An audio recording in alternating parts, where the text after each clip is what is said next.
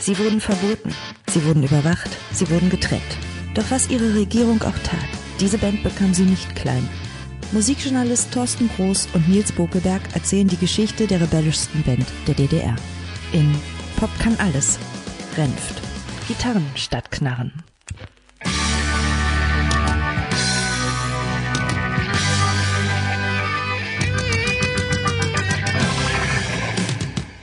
Hallo liebe Pop kann alles Zuhörer, hallo liebe Fans von Gitarren statt Knarren, hallo liebe Renft Aficionados, wie es so schön heißt. Es ist wieder soweit. Wir reden wieder über die wichtigste, vielleicht spektakulärste und vielleicht sogar gefährlichste Band der DDR, nämlich über die Klaus Renft Combo und wie sie zu dem wurde, was sie war.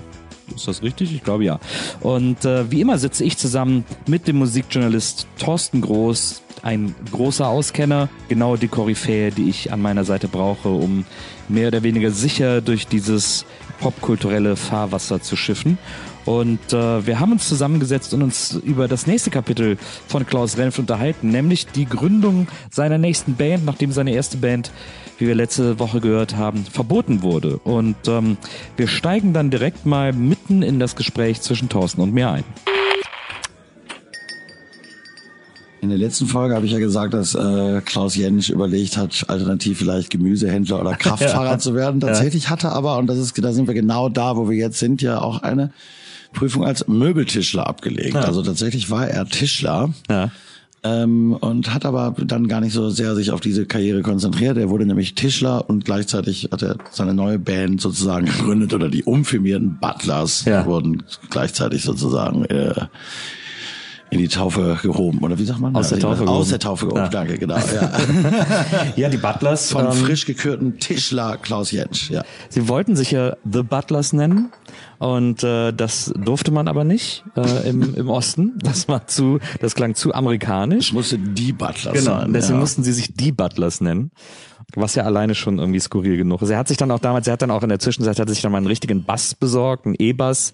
Ähm, das war in zu DDR-Zeiten äh, die Wien, so hieß äh, anscheinend. Das war wahrscheinlich eines der wenigen Modelle, die es da gab.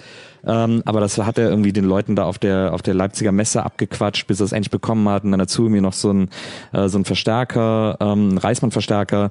Und äh, endlich konnte der richtig auch, weil vorher hat er immer nur Kontrabass gespielt. Und jetzt mhm. konnte er endlich mal laut sein und wild sein und so. So, und jetzt hier den schönen neuen schönen neuen E-Bass. Jetzt muss ich mal hier einstecken. Das Kabel. Hier auch. So, und jetzt anschalten. Und jetzt gucken wir mal, was hier so rauskommt.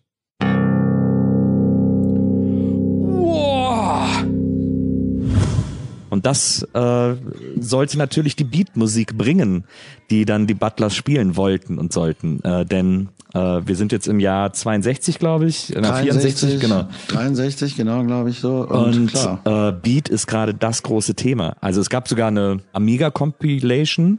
Äh, Amiga war das, das große Plattenlabel und das einzige Plattenlabel der DDR. Also es gab noch das Label für äh, Sprache und für Klassik, aber es, das für Pop und Rock, äh, da gab es nur Amiga. Und da gab es eine Compilation, die nannte sich Big Beat. Jetzt, wenn man das heute hört, denkt man, da ist irgendwie Chemical Brothers drauf.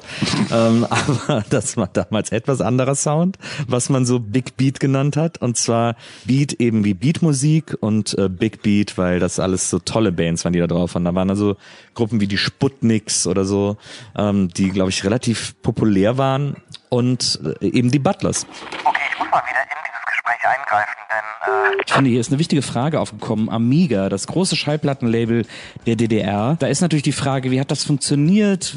Wer hat das gemacht? Was war die Besonderheit daran? Und Thorsten hat sich mit Volkmar André getroffen. Der war damals Produzent bei Amiga. Der hat auch ganz viele von so Klappentexten auf Amiga-Alben geschrieben und hat wirklich sehr viele Bands begleitet und produziert, unter anderem auch die späten Renf. Da werden wir dann bei gegebenem Anlass noch mit ihm drüber sprechen. Heute, dieses Mal hören wir aber, wie er Thorsten genau erklärt, wie Amiga eigentlich strukturiert und aufgebaut war, damit wir das hier mal so als Hintergrundwissen haben dieser VEB Deutsche Schallplatten war eigentlich konstruiert wie ein, wie ein Konzern eigentlich. Ne? Erstens mal waren wir die einzigen, die in der DDR überhaupt die Lizenz für die Veröffentlichung und Herstellung von Tonträgern hatten, Langspielplatten natürlich alles damals. Das Ganze war so aufgebaut, dass dieser Betrieb äh, selber erstmal in ein künstlerischen und Verwaltungsteil gegliedert war. Der saß am Reichstagufer in Berlin vis-à-vis -vis vom Reichstag, direkt an der Mauer. Dann eine LP, eine Schallplattenpresserei, äh, die in Potsdam-Babelsberg angesiedelt war.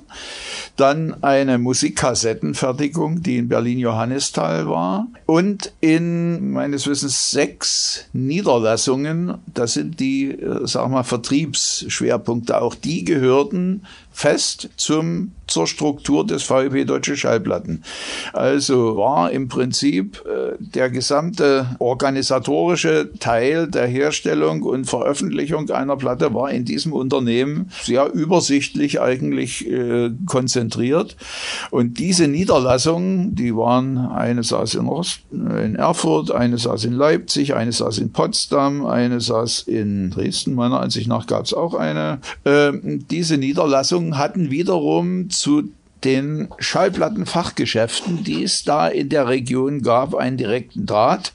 Und so hatten wir auf einem ziemlich schnellen Wege den Zugang zu 600 Outlets, die also in der DDR existierten. Ja, das ist natürlich nicht schlecht der Traum eines jeden Plattenlabels, dass man sozusagen die Händler direkt beliefert und somit die komplette Kontrolle hat über das, was rausgeht, über das, was beliebt ist, über das, was gekauft wird. Das ist ein so direkter Feedback-Kanal, das war natürlich äußerst effizient. Die Händler wurden mit allem beliefert, natürlich auch mit der neuen Band von Klaus Renft, nämlich den Butlers.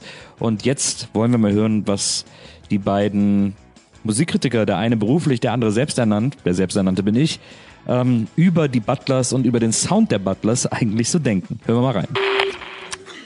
Und auch da wieder äh, habe ich gar nicht äh, schlecht auch ehrlich gesagt so ne also das ist das wir können aber gleich reinhören irgendwie ja. das, das hat was das ich habe auch einen Butler Song äh, für heute mal rausgesucht den ich so mochte weil der so scheppert wie gesagt es gibt ja nicht viele professionelle Aufnahmen von denen aber es gibt ein paar zumindest mindestens alle die auf diesem äh, Big Beat Sampler drauf waren. Die sind auch jetzt heute noch erhalten geblieben auf irgendwelchen CDs. Da gibt es den wunderschönen Song Herbstlaub. Klingt sehr romantisch und äh, da hören wir jetzt einfach direkt mal rein, damit wir sofort eine Idee haben, wer die Butlers waren oder was die Butlers sind. Ja,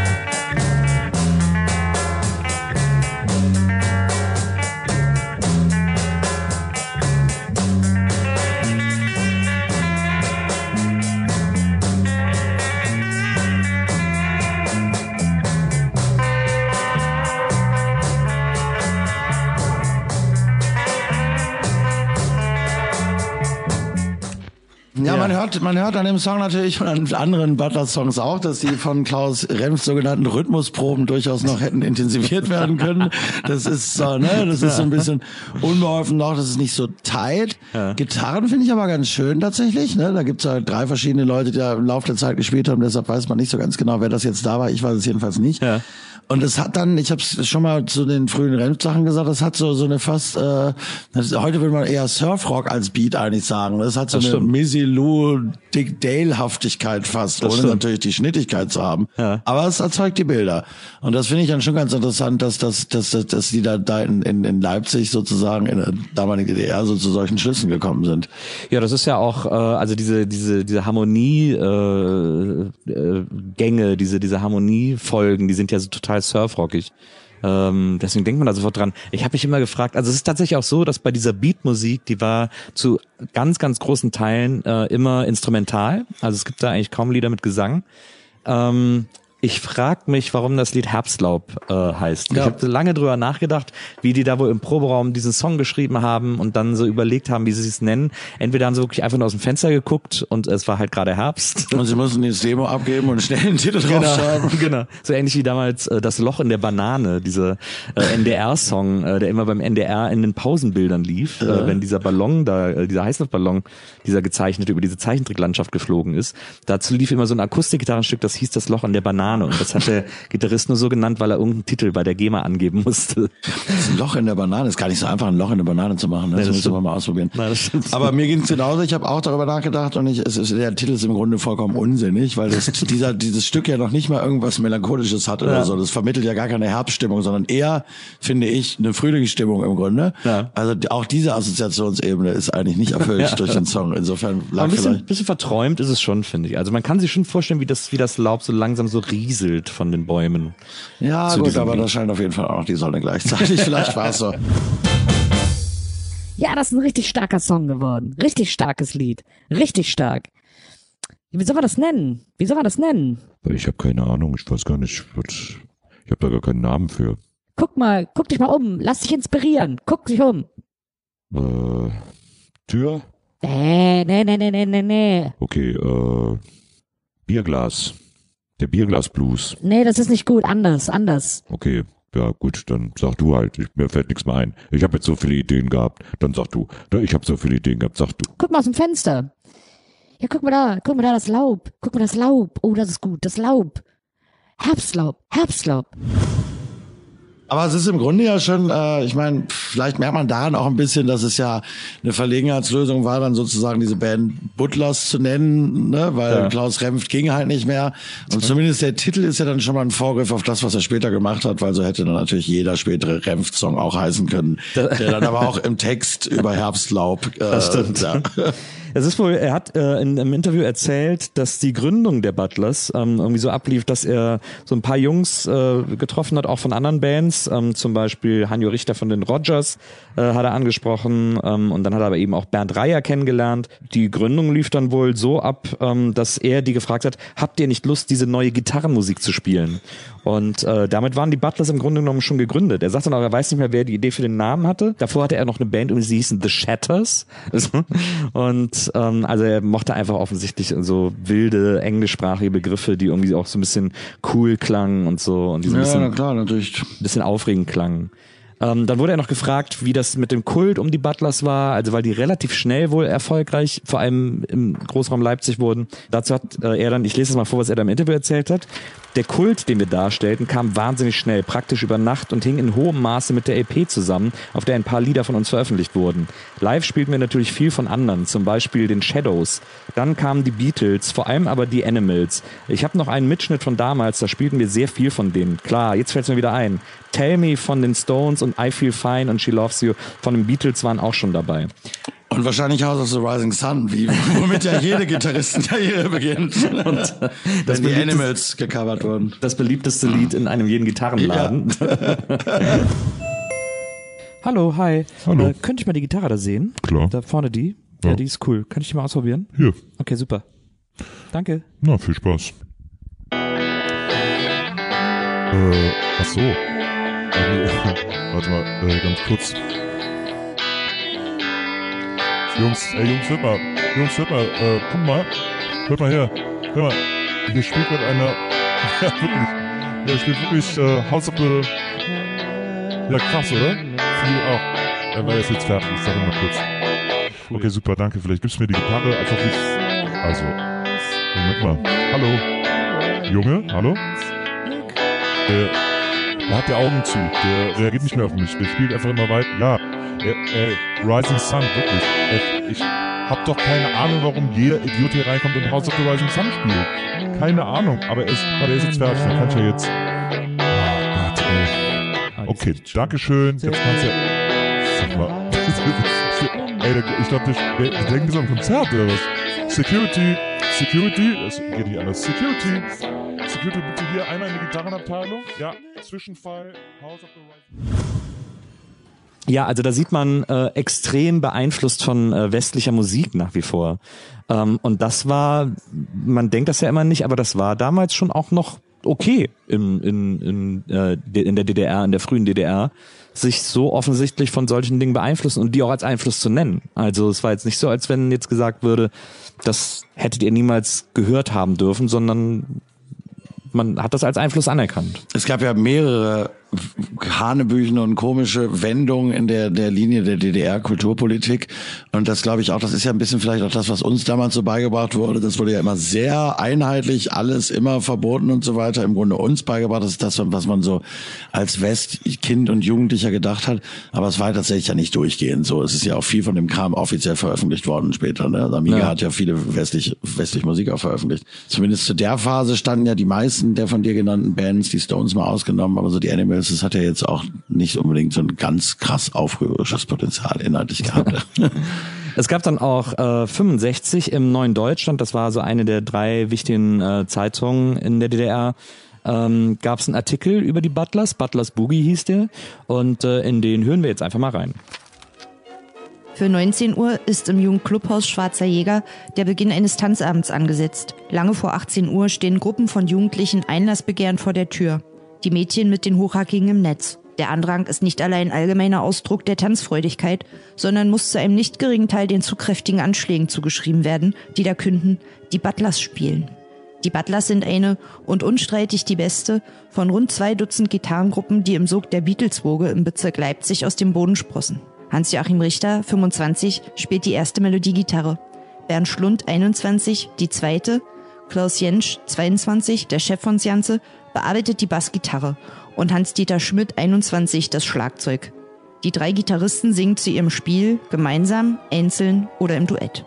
Sobald die Musik einsetzt, gleicht die Tanzfläche einem aufgewühlten Meer, auf dem die aus der Verstärkeranlage dringenden Rhythmen die Wogen hochpeitschen. Ich sitze den ganzen Abend im Saal, lausche der Musik der Butlers und sehe dem munteren Treiben ihres tanzenden Publikums zu. Für einen Ausflug aufs Meer reicht die seemännische Ausbildung, die ich vor einem Vierteljahrhundert in der Tanzstunde mitbekam, nicht aus. Es ist eine andere Generation, die hier tanzt, mit einem anderen Rhythmus. Dabei geht es ausgesprochen manierlich zu.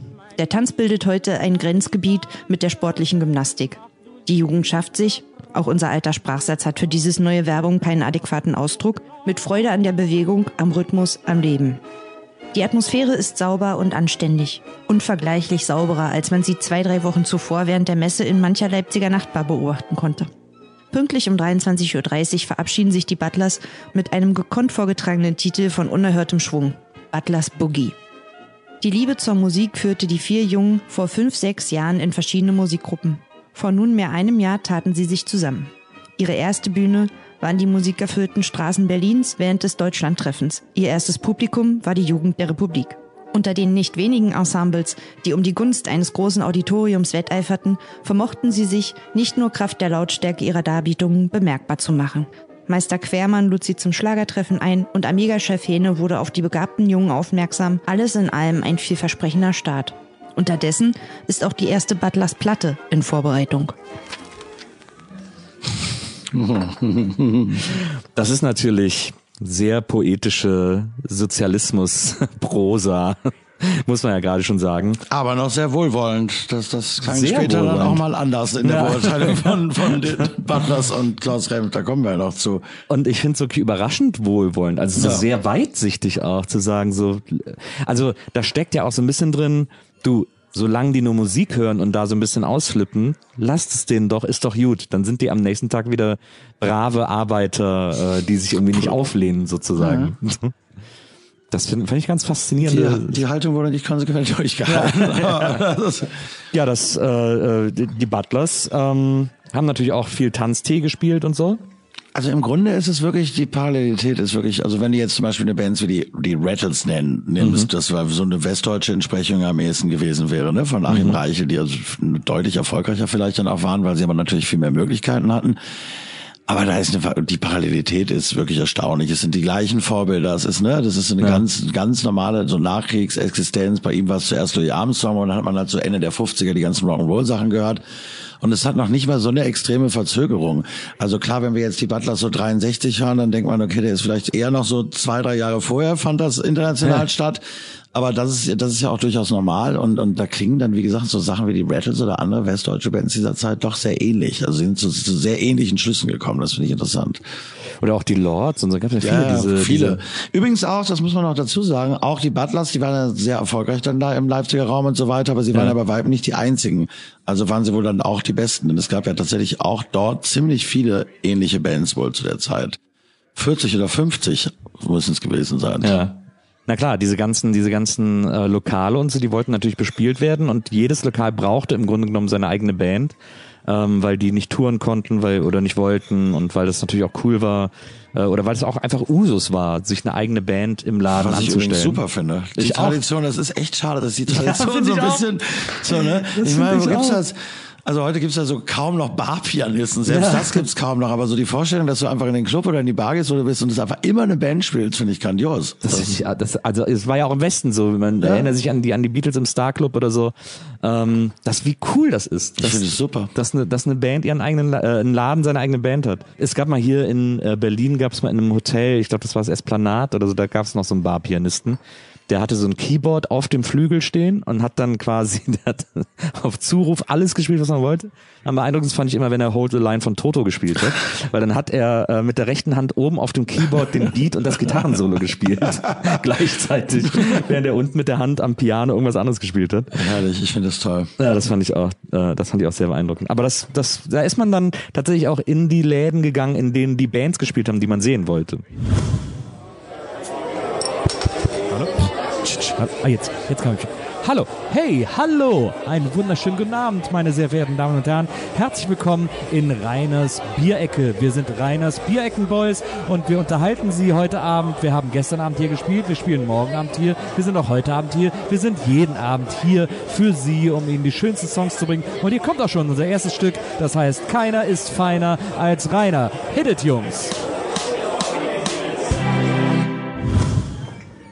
Was Klaus Renft über äh, die Butlers auch gesagt hat, ist, dass die relativ hart waren im Sound. Also auch wenn wir uns das, wenn uns das jetzt skurril vorkommt, nachdem wir das gehört haben, aber äh, im Vergleich zu den anderen Bands war das wohl, deswegen sind die auch so schnell so groß geworden und so beliebt und populär. Da gab's richtig auf die Zwölf, wie die gespielt haben. So, das war für die alle für die Ohren war das richtig krass. Das ist ja klar, gut, das ist ja generell, ne? Kann man sich nicht mehr, aber das hatte eben, und das hat sich ja dann, dann dadurch wurde eben doch ein aufrührerisches Potenzial dann auch entwickelt und dann Ja. nahm der, der, der Artikel war dann auch der letzte dieser Art sozusagen. Das Das, ging dann ja doch in eine sehr andere Richtung leider das stimmt. und wurde eben doch als Bedrohung irgendwann auch verstanden. Ja, so war das mit den Butlers. Also erst war es die große Chance, endlich die neue Band, äh, neue Musik, es geht los und Beat ist das große Ding, aber dann steuert's doch irgendwie wieder nur auf Ärger zu. Das ist so krass bei Klaus Rensch beziehungsweise Klaus Jentsch, dass der da irgendwie so ein Abo drauf hatte. Dass Klaus Jentsch an dieser Stelle ein erneutes Verbot seiner neuen Band kassieren sollte, war dabei noch nicht mal das Schlimmste an der Sache ab dem Zeitpunkt äh, mit den Butlers, als die Butlers auch populär wurden, äh, es war auch quasi der erste Zeitpunkt, an dem ab dem Stasi-Akten über Renft geführt wurden. Ähm, das hat er herausgefunden, als er dann irgendwann mal seine Akte einsehen konnte. Und äh, das war das erste Mal, dass sie angefangen haben, ihn zu beobachten und was er so den ganzen Tag macht und wo er irgendwie hingeht und äh, mit wem er befreundet ist und wo wirklich angefangen wurde, den so ein bisschen kategorischer zu überwachen, weil der schon so eine leichte Gefahr zu sein schien, weil diese Beat- und Gitarrengruppen, es ist ja auch tatsächlich eine Zeit, in der ähm, Jugendliche Langhaarige genannt wurden, aber äh, darf man jetzt nicht mit Hippies verwechseln, sondern lange Haare bedeutete halt so über die Ohrläppchen sozusagen. Ja, ja, natürlich. Aber gut, das war ja bei den Beatles ja auch so, ne? Das waren also, dass die langen Haare der Beatles von 1963 gingen eben da höchstens über die Ohrläppchen und waren dann hinten so zwei Zentimeter länger. Das war ja international und durchaus auch das Vokabular war ähnlich, ne? Das war ja dann die so, also die sogenannte Negermusik und Ja. Dschungelmusik Ja. und langhaariger Bombenleger, was man sich hier auch alles anhören musste. Interessant wäre auch gewesen, also ich weiß nicht, ob du das noch kennst, aber ich habe das auch noch erlebt, dass man dann so, wenn es dir hier nicht passt, geh doch nach drüben, ja, hat man dann stimmt. im Westen zu Ja, solchen stimmt. Leuten gesagt, damit war die DDR gemeint. Ja. Aber das fiel natürlich aus, das konnte mein Klaus Renf nicht sagen, weil der war ja schon da. Und es ist auch so diese, was ich auch interessant finde, ist diese, äh, es gab schon so eine Zwiespältigkeit in dieser, in der ganzen, auch im, im politischen Umgang mit mit Bands wie den Butlers, denn äh, obwohl Renft sozusagen jetzt anfänglich dauerüberwacht wurde äh, durch den Apparat und durch den Staat und durch die Stasi, sind die Butlers noch sehr erfolgreich gewesen, sind dann auch äh, von der FDJ äh, immer wieder gerne eingeladen worden auf diverse Veranstaltungen äh, und haben dann sogar irgendeine Auszeichnung von denen äh, bekommen. 64 haben sie eine Urkunde für hervorragende Leistungen bei der Vorbereitung und Durchführung des Deutschlandtreffens der Jugend in der Hauptstadt der DDR Berlin haben, haben sie bekommen. Diese Ja, das war also tatsächlich so, dass es eben so eine Beat-Szene richtig gab. Das haben wir eben schon gesagt. Es gab überall Bands, auch in Berlin und so weiter und so fort. Und anfangs hat man das eben so positiv bewertet, wie ja der Artikel vorhin auch gezeigt hat. Und die FDJ hat dann aber eben auch ganz gezielt versucht, Einfluss auszuüben auf diese Beat-Bewegung. Und das würde eben unter der Höhepunkt dessen war im Grunde dieses Deutschland-Treffen und die, die Auszeichnung, um das eben auch zu kontrollieren natürlich. Darum ging es. Ne? Die, aber Diese- die Bands haben ja tatsächlich wirklich versucht, ähm, ja, so eine, so eine West, so eine Westmusik zu imitieren, so einen westlichen Stil zu imitieren und da irgendwie auch so aufzubauen. Und das ja durchaus noch mit Wohlwollen der Regierung, die gesagt hat, so ja, lass die mal so ein bisschen so da, dazu bringen, dass sie die- diese westliche Eigenart, die die Jugend hier mag, ähm, als eigenen geschlossenen Kreis hier aufbauen sozusagen. Hans Modrow, den man ja später auch noch als Politiker kennengelernt hat, war zu der Zeit der zuständige Jugendfunktionär und der hat später im Rückblick in einem Interview dazu gesagt, man begriff natürlich, dass man, wenn man die Jugend gewinnen will, auch das annehmen muss, was die Jugend bewegt und begeistert. Also das war sozusagen die Richtungslinie zu der Zeit. Hm, Immer gut, wenn so alte Säcke Ja. äh, Jugendliche beeindrucken Wobei wollen. er da, glaube ich, auch selbst noch relativ jung war. Na. Aber bei solchen Leuten denkt man ja immer, die waren wahrscheinlich so gefühlt eigentlich nie jung, auch als so sie es ein- nach, nach Jahren noch Ja, waren. wie so ein junge Union-Vorsitzender. Ja, genau. ja, genau. Thorsten hat den Historiker und DDR-Experten Dr. Jens Giesecke getroffen, damit wir auch mal, damit wir mal einen, einen Fachmann, einen Experten haben, der uns ein bisschen was über die Historie der, des Landes und der, der Kulturpolitik des Landes erzählen kann. Und der hat ihm mal so ein bisschen die Funktion und vor allem auch die Macht, die Kraft von Rock im Osten erklärt. Und da hören wir jetzt mal rein.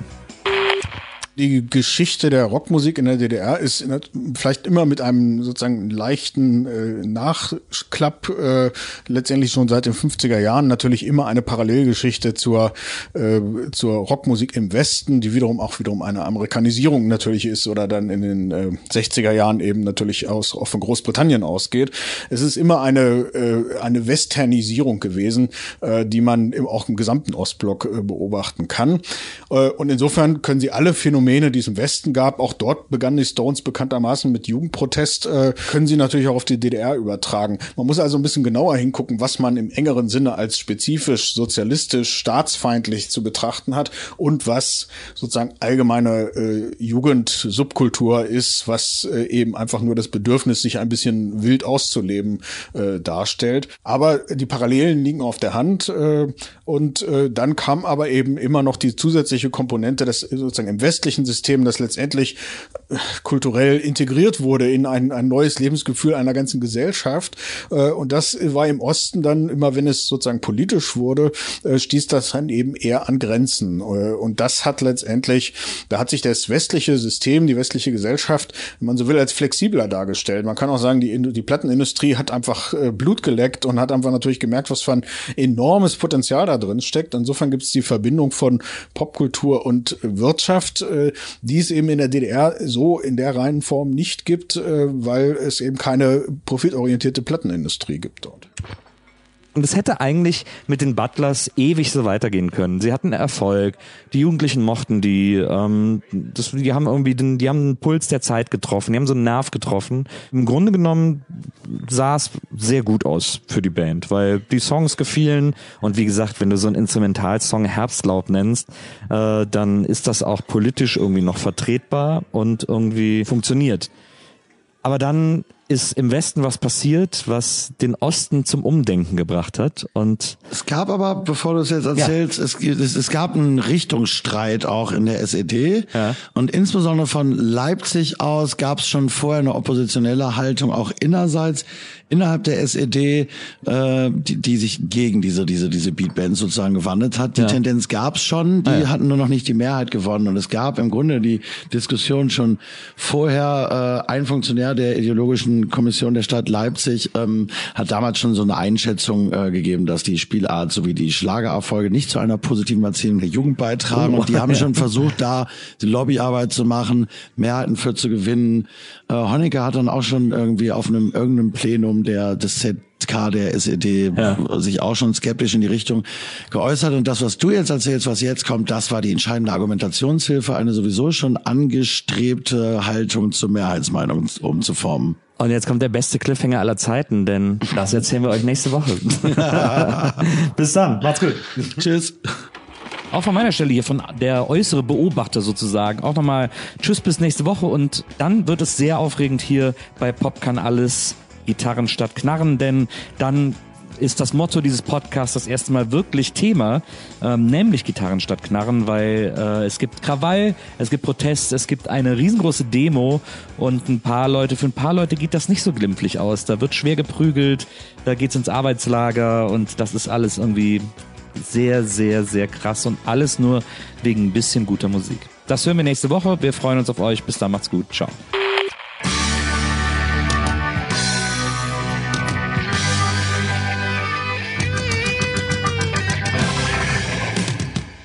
Kann alles. Renft. Gitarren statt Knarren. Ist eine Lautgutproduktion. Moderation, Interviews und Recherche Thorsten Groß. Moderation und Drehbuch Nils Bokelberg. Schnitt Maike Nissen. Produktion Pool Artists. Katrin Lugert, Marketing und Sales. Anja Kurz, Content und Social Media. Sven Rühlicke, Management Lautgut. Und Ruben Schulze-Fröhlich, Projektleitung. Mehr Informationen zu Pop kann alles findet ihr auf Facebook unter Pop kann alles und auf Twitter at Pop kann alles.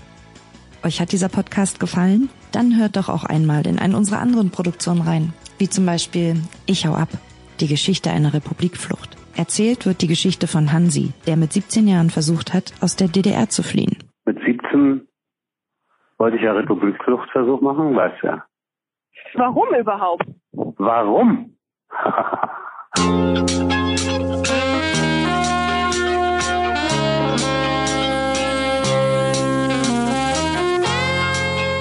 Weil ich überhaupt nie verstanden habe, warum der Vater und die Mutter äh, in diesem scheiß Osten weiterleben wollten. Das ist Hansi. Er ist ein Rockstar, eine Rampensau, ein Held, mein Onkel. Mädchen, du führst mich an der Nase herum und machst auf Liebe mit mir. Mein Onkel Hansi ist im Osten der 70er und 80er Jahre ein ziemlich bekannter Sänger gewesen. Mit dem Titel War es nur der Mai hatte er sogar selbst einen Nummer 1 Hit in der DDR-Hitparade. Ich hau ab, denn das halt ich nicht aus. Ich geh weg, mach dir nichts draus, das muss sein. Hansi hat mir vor kurzem eine Geschichte erzählt, die mich nicht mehr losgelassen hat. Mit 17 Jahren wollte er mal in den Westen abhauen. Es war eine total wilde Zeit, von langen Nächten über den ersten Sex, ebenso eine richtige Coming-of-Age-Geschichte. Was macht man als 17-Jähriger allein in der großen, weiten Welt? Wird Hansi jemanden finden, der ihm bei seinem Fluchtversuch hilft? Und was sind eigentlich die üblichen Schritte bei der Stasi gewesen, wenn ein Kind als vermisst gemeldet wurde?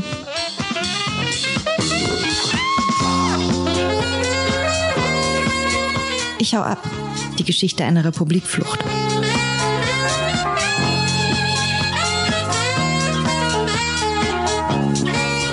Erzählt von Josephine Clem-Woodruff. Ein Podcast von Lautgut. Ab dem 20. März immer mittwochs.